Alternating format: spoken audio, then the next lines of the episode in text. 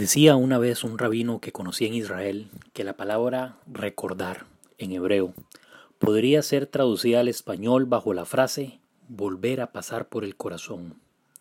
En A, el objetivo general es ese, volver a pasar por el corazón cada uno de los acontecimientos que, por tormentosos que fueran, son necesarios para evitar que una calamidad como esta se repita.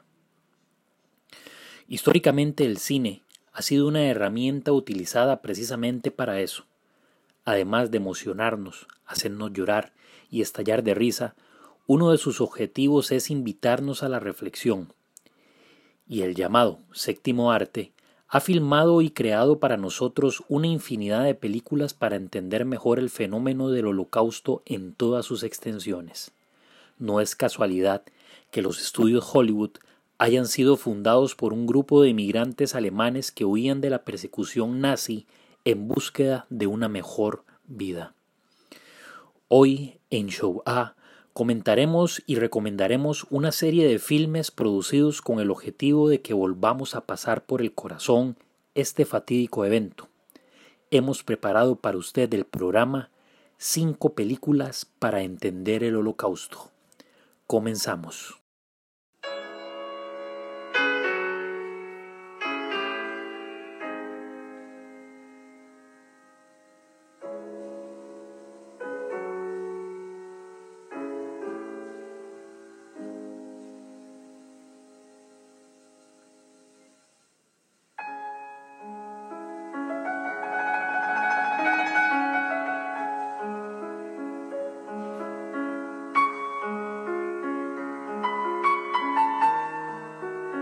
Reciban un cordial saludo, queridos amigos y amigas. De verdad que es un gusto tenerlos nuevamente en sintonía en este su programa Show A, en el que abordamos temas del Holocausto y la Segunda Guerra Mundial.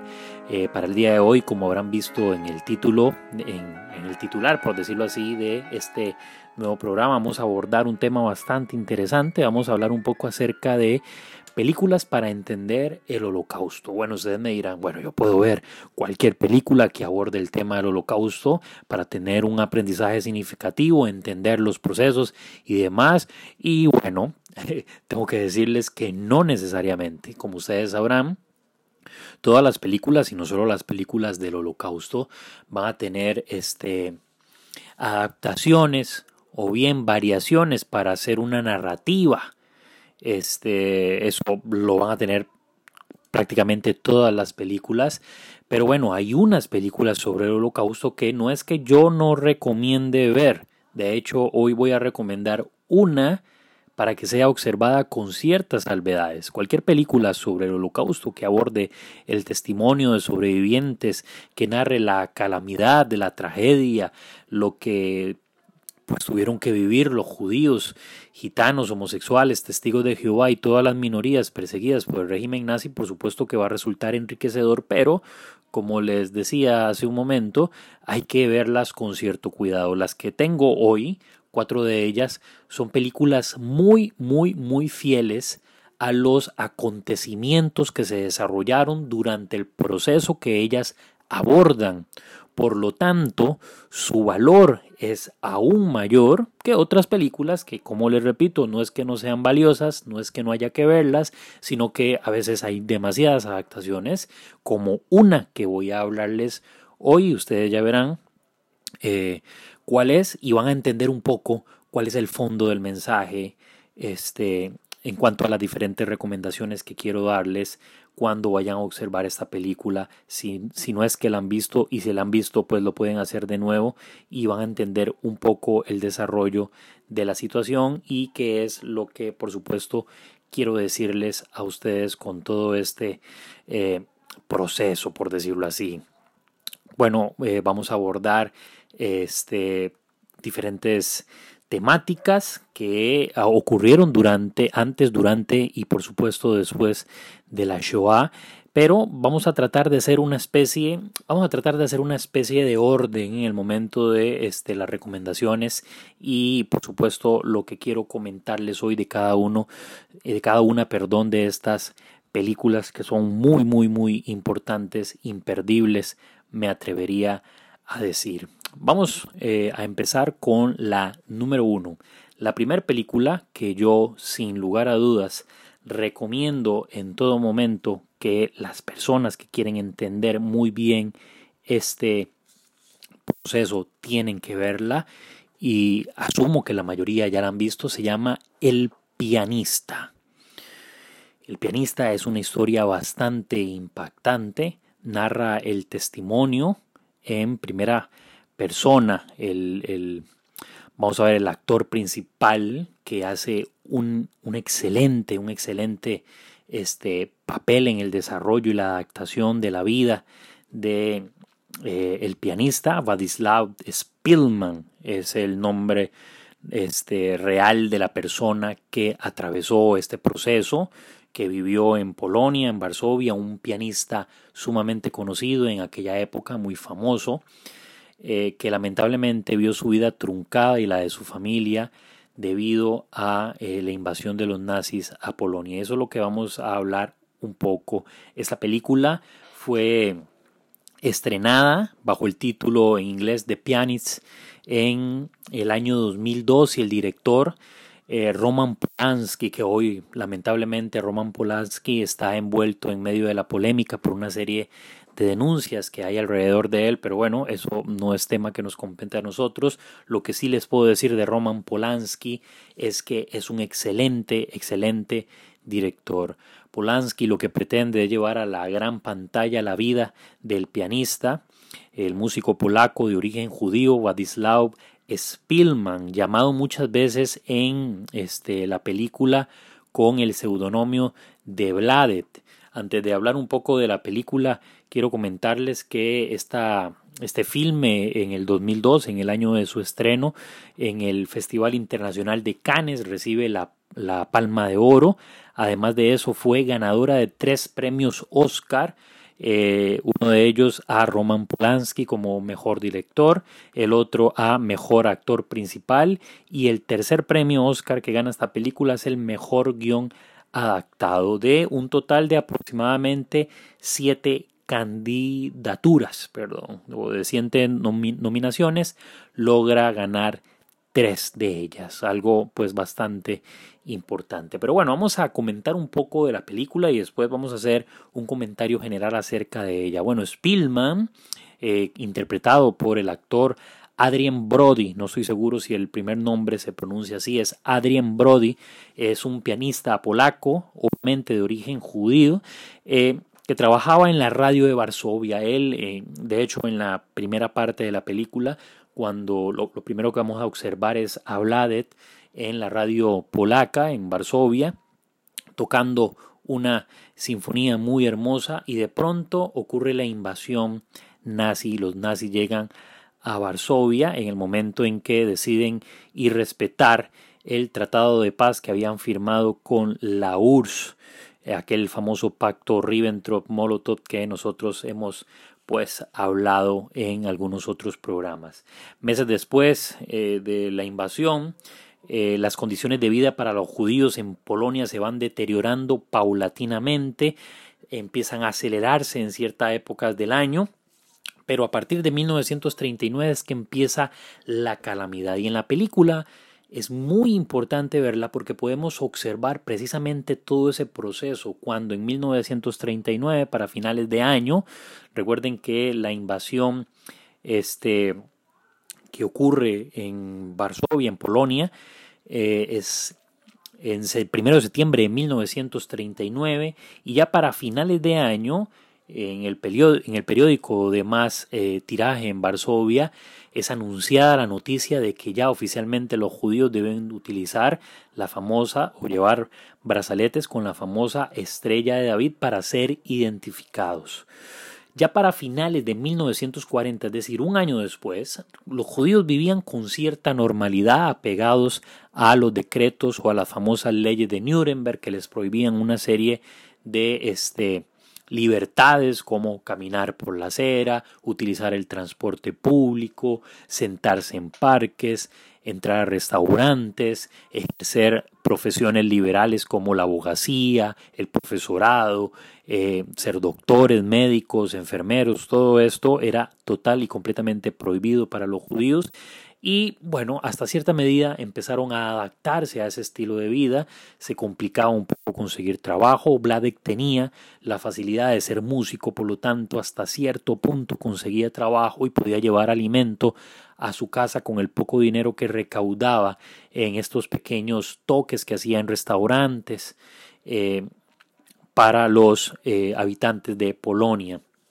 Pero bueno, el asunto se empieza a complicar ya para finales de 1940 y esto, por esto es importantísima esta película, vuelvo y repito, porque vemos precisamente el decreto que, que crea oficialmente y obliga a los judíos a trasladarse al gueto de Varsovia y en ese lugar enfrentan una serie de calamidades, hambre, persecuciones, humillaciones, por supuesto, llevada a cabo por los nazis, además de todas estas injusticias vividas, aquel temor perpetuo a la muerte, a las torturas constantes, que por lo general siempre estaban presentes. Pero bueno, a lo largo de 1940, cuando son obligados a recluirse, recuerden ustedes que en 1941, en junio de 1941, empieza la famosa invasión Barbarroja. Esto no se ve en la película, esto es importante aclararlo. Lo que sí se ve en la película es el cambio que sucede posterior a la invasión Barbarroja,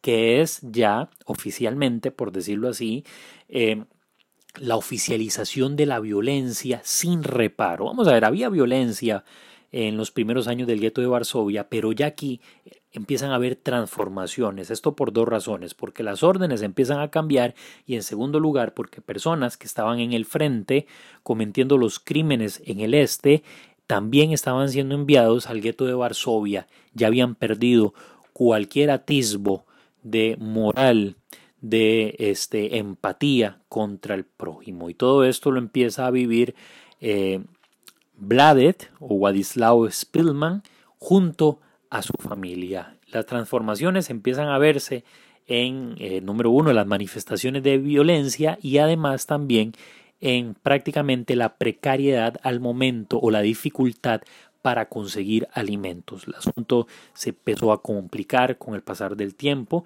y ya para 1942, un año después de que inicia la operación Barbarroja, oficialmente también inicia el proceso de exterminio. Para 1942 empiezan las grandes deportaciones llevadas a cabo en los Ursulandplatz, eh, en, en este caso en el gueto de Varsovia, hasta los campos de exterminio. El campo de exterminio que se utilizó en su mayoría para asesinar a los más de 450.000 judíos recluidos en el gueto de Varsovia fue el campo de exterminio de Treblinka.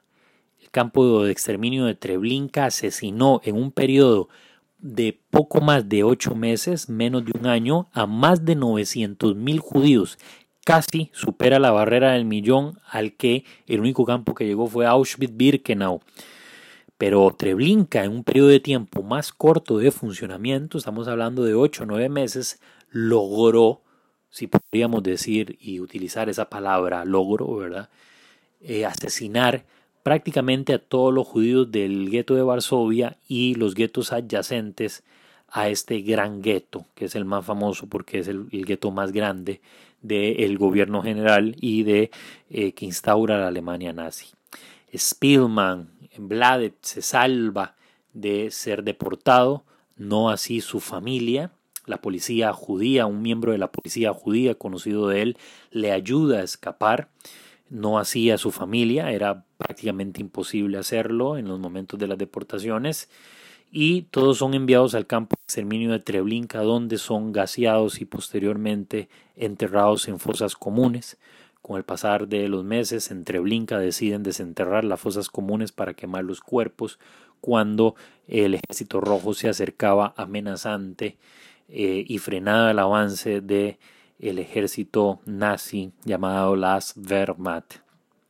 Pero bueno, Bladet eh, huye, logra esconderse después de la gran acción y se cuela, por decirlo así, con aquellos que no habían sido seleccionados en la, en la deportación, en, esta deportación que sobrevive él y que la mayoría de los que habían quedado antes de la gran rebelión este, del gueto de Varsovia, ocurrida este, unos meses después, no fueron deportados. Entonces, lo que hace eh, es incorporarse al servicio y al trabajo dentro del gueto, a la fortificación de los muros que lo rodeaban. Pero bueno, eh, llega un momento en que Vladet se topa a una gran admiradora del trabajo que él realizaba en la radio de Varsovia que era miembro de la resistencia polaca y esto es importante mencionarlo y es una de las cosas que también se abordan en la película, la resistencia polaca además de haberse levantado y haberse rebelado contra los nazis, ayudó a la resistencia judía, liderada por Mordejai Alinievich y otros miembros de la resistencia, para rebelarse en 1943, cuando ocurre el levantamiento de los judíos del gueto de Varsovia. Entonces, este desarrollo es importante abordarlo también desde esa perspectiva, ese análisis integral que vamos a realizar en el momento que este, vayamos a utilizar esta película, ya sea eh, viéndola como un particular, eh, en una clase o bien disfrutándola, si podríamos decir disfrutarla, ¿verdad? Alrededor de nuestra familia, con nuestra familia. Pero bueno, Vlade sobrevive al levantamiento de judíos del gueto, también sobrevive al levantamiento que ocurre este, de la población polaca en general, la resistencia polaca, eh, se levantan en contra de los nazis prácticamente un año después del levantamiento de los judíos en el gueto de, Varsovia. Esto inspira a los líderes de la resistencia y ahí es cuando la vida de Spielman, de nuestro pianista, empieza a correr peligro y esto por una razón en específico y es que bueno, imagínense si la resistencia lo había ayudado, había quedado entonces a la intemperie, había quedado sin ayuda, había quedado sin apoyo de ningún tipo, sin financiación, financiamiento, perdón, sin tampoco alimento eh, al eh, al que recurrir para sobrevivir sin agua y sin nada. Y, este, por si fuera poco, Himmler ordena la destrucción total del gueto. Spielman se ve obligado a huir, a esconderse y días después, sin planearlo, sin quererlo, la película muestra como otra faceta también muy importante que debemos de tomar en cuenta eh, nos muestra cómo el pianista se topa con un oficial de alto rango nazi que le ayuda a sobrevivir proveyéndolo de alimento, de ropa y de abrigo durante un tiempo este, determinado. Eh, gracias a él, el pianista Spielman Blade logra sobrevivir y bueno, en Israel y, y, muchas organizaciones eh, cuando se topan, por decirlo así, ya oficialmente con el, el, encargado de haber ayudado a Spielman. Hubo una discusión si verdaderamente este personaje debía ser reconocido como un justo entre las naciones. Eh, ese programa lo tenemos pendiente, el programa de los justos entre las naciones. No voy a entrar en muchos detalles, solo voy a decir que es considerado un justo entre las naciones aquella persona que sin ser judía y sin ningún interés ayudó a judíos durante el holocausto a sobrevivir, ya sea escondiéndolos, proveyéndoles de alimento, de dinero o de cualquier otro insumo que le ayudara a sobrevivir durante este proceso. Pero bueno, la película se sigue desarrollando. Semanas después, los alemanes eh, prácticamente son forzados a retirarse de Varsovia debido al avance del ejército rojo antes de abandonar este, la zona, este personaje que les estaba, hablando, les estaba hablando, perdón, este oficial de alto rango de apellido Osenfeld acude para despedirse de Spielman en su ¿verdad? famoso escondite y le da su abrigo, el abrigo de oficial, y le promete eh, curiosamente, Hosenfeld le dice antes de ir, antes de, de, retirarse, le dice, escucharé la radio polaca y espero escuchar tus canciones, las interpretaciones que escuchas. Tiempo después, una mañana, Spielman se, se, despierta y divisa un camión entonando el himno nacional de Polonia, anunciando así el fin de la barbarie, el fin de la guerra. Spielman este, deja todo tirado, corre apresuradamente a la calle, se pone el abrigo que le había dado el, el, oficial y esto resulta casi fatal. Eh, hasta cómico es ver esta parte en, la película porque Spillman sale y cuando aparecen las tropas polacas y soviéticas abren fuego porque lo confunden con un oficial alemán y claro le disparan porque eh, piensan que se trata de un oficial nazi que estaba escondido y que salió para dispararles y abrir fuego en contra de ellos. Eh, inclusive en la película se observa cómo le lanzan una granada. Eh, solo consigue Spillman que dejen de disparar tras convencerles de que efectivamente no es un oficial nazi, sino que es un polaco y que llevaba el abrigo a causa del el frío. Pero bueno, eh, prácticamente ahí esa escena es, es congelada ¿verdad? Y pasamos a otra parte donde se observa otra faceta, y es que esta película, eh, el pianista, es muy rica precisamente porque muestra muchísimas y muchísimas y muchísimas facetas del holocausto. Prácticamente nos muestra los diferentes procesos que hemos abordado en la primera temporada. Eh, eh, bueno, la invasión, el proceso de gueotización, la ley de Nuremberg, el proceso de exclusión, eh, la inanición que viven todas estas personas, las calamidades dentro del gueto y después nos muestra el después, el volver a vivir. ¿Quién se iba a imaginar que una persona que había perdido a prácticamente toda su familia, hermanos, hermana, el padre, la madre, todas las personas que formaban parte de su núcleo, podía volver a vivir. Y sí, volvieron a vivir. Eh, la película después nos muestra esa, esa faceta. Paralelamente, en un campo de concentración cercano, el capitán Hosenfeld y otros alemanes son, por supuesto, capturados por el ejército rojo y la resistencia polaca. Hosenfeld, mientras está retenido, le pide a un antiguo prisionero judío que de casualidad era amigo de Vladek Spilman, eh, Hosenfeld. se ve en esa escena en la película donde lo increpa y le dice que contacte a Spilman para que trate este, de liberarlo. Y aquí es donde entra la discusión que les hablé hace un momento sobre si realmente Josenfer lo hizo, eh, que sintió el deseo de ayudar a, a Vladet o bien lo hizo para después cobrarse el, el favor. Tiempo después, Spillman, que ha retomado su vida, este, que llevaba antes en Varsovia, tocando en la radio de Varsovia, llega al lugar ya demasiado tarde, ya que todos los prisioneros de guerra han sido trasladados a destinos básicamente desconocidos. En la escena final de la película, Spielman interpreta, y esto de verdad eriza, eriza la fiel, Spielman interpreta triunfalmente una pieza de Chopin, que es la que va a acompañar eh, la musicalidad de este, de este programa, frente a una gran audiencia en Varsovia. Eh, antes de los créditos finales, también se revela que Spielman fallece en el año 2000 y Hosenfeld después se descubre que fallece en 1952 en un campo de prisioneros soviéticos. Así que bueno, esta es la primera película que les voy a recomendar. Vamos a seguir analizando otra película en este momento. Otro de los valiosos filmes eh, que quiero que, veamos, eh, muy laureado en los últimos eh, prácticamente cuatro años desde su estreno es la película llamada El hijo de Saúl. Es una película húngara estrenada en el 2015 dirigida por Laszlo Nemes. Su título original en húngaro es El Saúl Fia.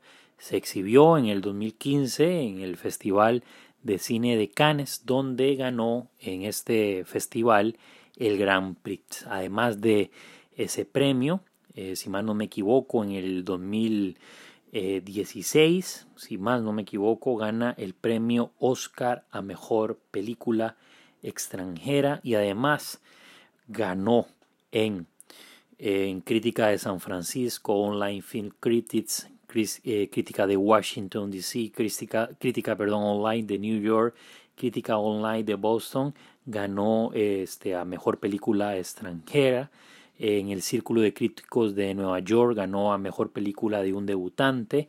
En los Globos de Oro ganó la Mejor Película Extranjera. Bueno, básicamente arrasó en muchas de, los, de las nominaciones que recibió. Y esta película resulta muy valiosa, les soy sinceros, este, estimados oyentes, amigos y amigas. Cuando en el programa anterior les recomendé los libros acerca, libros para entender la Shoah, tengo libros favoritos y tengo un libro favorito. Creo que se los había dicho en el programa anterior. Les hablé de ese libro y bueno, hoy les tengo que hablar también de mi película favorita. Y mi película favorita, si podríamos eh, pues utilizar esta palabra, ¿verdad? Es esta, El hijo de Saúl. Eh, bueno, porque la vi prácticamente en el momento de su estreno y por la historia que narra la valiente historia que narra Laszlo Nesmes eh, se atrevió a contar lo que muchas personas habían callado durante muchísimo tiempo y es la historia de los Sonderkommando. Ya habíamos hablado acerca de los Sonderkommando, que son personas, por decirlo así, eh, judíos encargados de trabajar, abro comillas y cierro comillas en esta frase, en esa palabra, trabajar en las cámaras de gas y en los hornos crematorios, eh, sacando los cuerpos y por supuesto cremándolos. Esta película, El hijo de Saúl, es una, vamos a decirlo así, es una ficción en el sentido de la historia per se. Lo que la historia nos dice que ocurre, eso al menos no hay un testimonio que este, lo verifique, que es que Saúl, el, este personaje, ¿verdad? principal de la película, un sondercomando entra a la cámara, no sabemos cuál cámara de, gas es, ni cuál horno crematorio es, ni siquiera sabemos que si es en, el campo de exterminio de Auschwitz, pero la forma en que la película está hecha, uno concluye muy fácilmente que es en Auschwitz, que además de ser en Auschwitz es en el crematorio posiblemente número 4 o número 5 donde ocurren estos acontecimientos por la forma en que se van desarrollando paulatinamente. Eh, también no es la historia de ningún sondercomando en específico, pero por la forma en que se desarrolla, podríamos decir que es la historia adaptada del sondercomando, precisamente húngaro también, Philip Müller Philip Müller le tocó, este, ya habíamos hablado de él en el programa anterior acerca de libros eh, para entender la Shoah, el testimonio de este Sonderkommando. Pero bueno, la película es valiosísima por todo lo que muestra, porque muestra el proceso de exterminio y muestra la calamidad que viven estos personajes en lo que alguna vez Primo Levi en sus libros eh, trilogía de Auschwitz llama la zona gris, lugar donde eh, los judíos tuvieron que recluirse y trabajar, porque era una cuestión de vida o muerte, una cuestión de sobrevivencia, que eh, si no lo hacían eran asesinados por sus captores. Hay cosas muy valiosas que se observan en la película y que si la llegan a ver eh, me interesaría que lo notaran. Número uno, cuestiones muy importantes que se notan. En primer lugar, los Sonderkommando estaban, que trabajaban por supuesto en las cámaras de gas y además de eso, que estaban a cargo de los capos y a su vez los capos respondían a los dirigentes del campo, es decir, había una, una organización de trabajo muy bien marcada. Además de esto, cómo eran divididos por diferentes, diferentes perdón, comandos, podríamos decir grupos de trabajo. Estaban, número uno, los que trabajaban al interior de las cámaras de gas en los grandes corredores de selección, eh, estaban los Sonderkommando, perdón, voy a, voy a enumerarlo en orden, hacerlo en orden. Número uno, estaban los Sonderkommando que trabajaban recibiendo a los judíos de los vagones o en los camiones que eran trasladados hasta las cámaras. Número dos, estaban en el caso, en este caso que es el de este Saúl, el que el son, Sonderkommando ficticio que trabaja en las cámaras de gas subterráneas, porque eran subterráneas se encarga de engañar a sus correligionarios diciéndoles que pues vienen la ropa a lo largo de los ganchos, que recuerden el número, que cuando salgan de la ducha van a recibir este, una sopa caliente y que los van a emplear en diferentes funciones que se necesitan para la economía de la guerra y, una, y un montón de mentiras más que por supuesto eran inducidos a decirlas. Ningún sondercomando, ninguno iba arriesgar su vida y decir, porque se aferraban a ella, los van a matar. Al menos no tenemos testimonio de que estas cosas hayan ocurrido. Después esos mismos sacaban los cuerpos, los ponían sobre un ascensor, después de que ventilaban la cámara y la limpiaban para el siguiente grupo que iba a entrar, los subía un ascensor que los llevaba hasta los hornos crematorios que estaban ya en la parte superficial, por decirlo así, en la superficie de este eh, donde iban a ser calcinados y cremados por otro Sonderkommando. Luego estaban los otros grupos de Sonderkommando que se encargaban de tomar las cenizas, cargarlas y llevarlas hasta el río Vístula donde eran arrojadas para eliminar toda la evidencia del exterminio. Eh, en muchas ocasiones los mismos Sonderkommando que estaban en las cámaras, después de haber realizado su trabajo y después de esperar que los cuerpos fueran cremados, en ocasiones ellos mismos eran los que llevaban las cenizas hasta Río Vístula.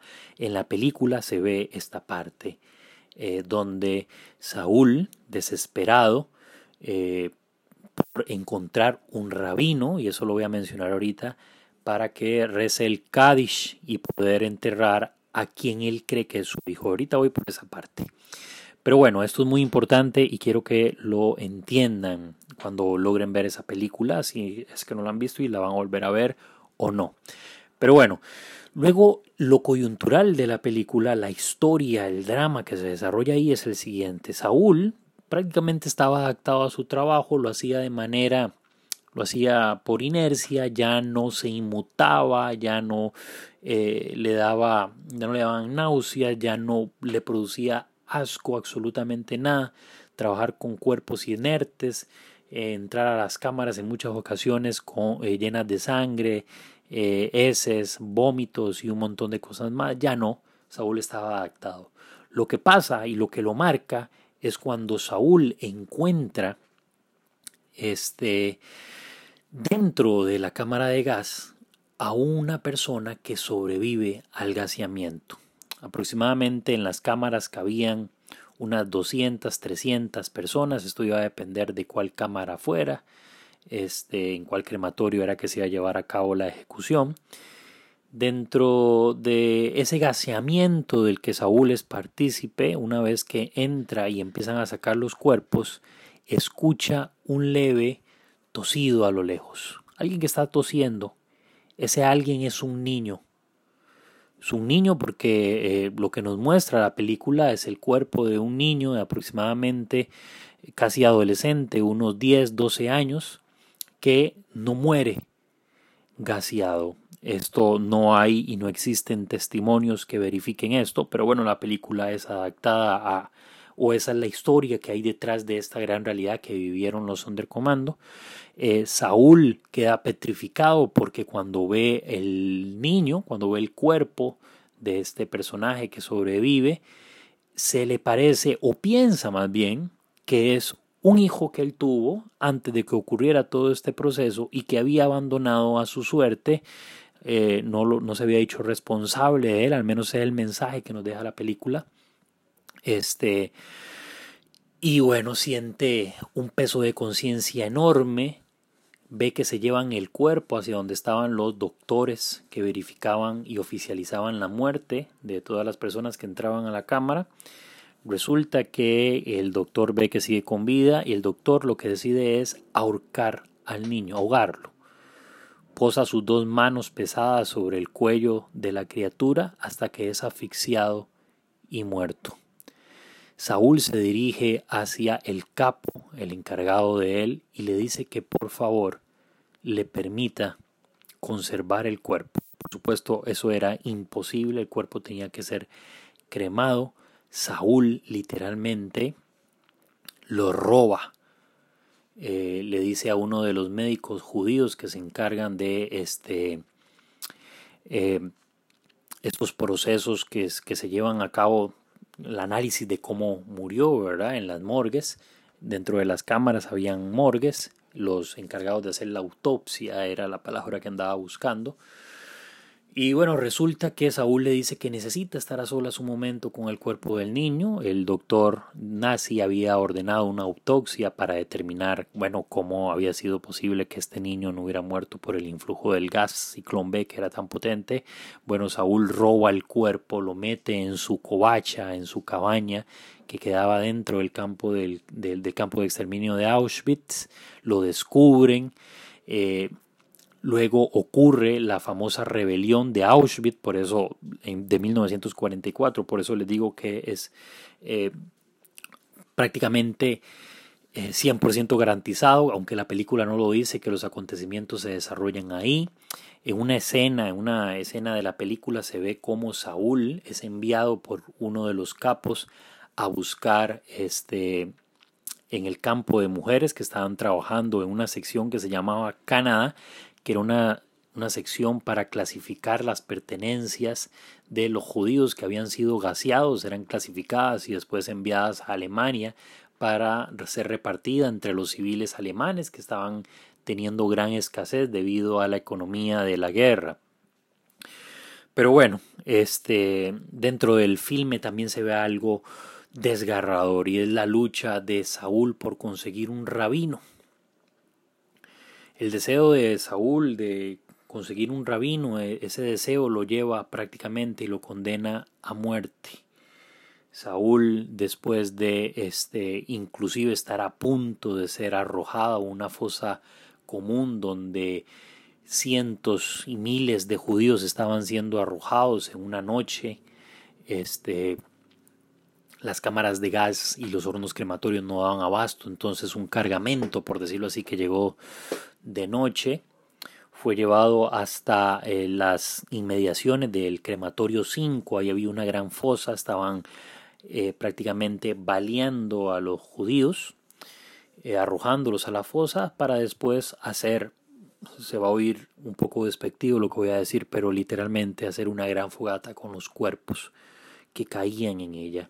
Saúl se salva porque en esa persecución, en ese, en ese funcionamiento, él va a conseguir, según él, a un, este, a un rabino que venía en ese cargamento, que lo engaña, dicho sea de paso, le dice que es rabino y no es rabino, resultaba que ni siquiera judío era, que era judío, pero que nunca había practicado la religión, por lo tanto no conocía absolutamente nada. Al parecer la película lo que nos dice es que era un judío converso, porque cuando Saúl le pide que recen el Kaddish una vez que están cavando la fosa para enterrar al niño. El, este personaje, que supuestamente es un rabino, rompe a llorar y parece rezar algo que es el Padre Nuestro, pero sinceramente no estoy muy seguro. He visto la, escena varias veces, he leído sobre la película y no encuentro nada que hable acerca de eso. A mí me parece por la forma en que él lo está realizando que está rezando el Padre Nuestro y no el Kaddish, que es la oración que realizan los judíos una vez que van este, a enterrar a uno de sus parientes. Pero bueno, eh, la película termina con la huida de Saúl, la persecución de este, los nazis que, guardaban, que eran los guardias del campo, junto con pastores alemanes, unos perros que ustedes conocerán, de casa prácticamente, salieron a buscar a los que habían huido después de, haber hecho volar en mil pedazos el crematorio 5, si más no me equivoco. Y bueno, son atrapados y después son baleados. Hay algo, hay algo muy particular que ocurre al final de la película y es para que el, vamos a ver, para la persona que está observando lo interprete. Yo le voy a dar mi interpretación personal, no estoy seguro eh, si es la correcta, pero bueno, es lo que yo creo que sucede. Saúl cuando este, no logra enterrar el cuerpo del niño y es arrastrado por la corriente de un río, porque Saúl intenta cruzar un río, que posiblemente es uno de los afluentes del río Vístula, para llegar al otro lado y así huir de sus captores, eh, pierde el cuerpo, es arrastrado por la corriente. Bueno, Saúl sale del río, es ayudado por el doctor que le había dado el cuerpo, este, que le había colaborado, por decirlo así, para tenerlo. Eh, corren unos metros, calculo que aproximadamente 100 metros, y encuentran los restos de una especie de una antigua casa de madera, muy parecido a una cabaña. Ingresan ahí Saúl estaba prácticamente exhausto, estaba herido. Se sienta, se recuesta junto a los demás que estaban huyendo con él y tiene lo que parece ser una visión, pero ocurre algo muy interesante. Saúl se recuesta sobre este, perdón, se recuesta en la cabaña, dentro de la cabaña y empieza a asomarse por la puerta de la cabaña un niño. Un niño rubio, blanco, puede tener entre aproximadamente 5 y 10 años. Saúl lo mira y sonríe.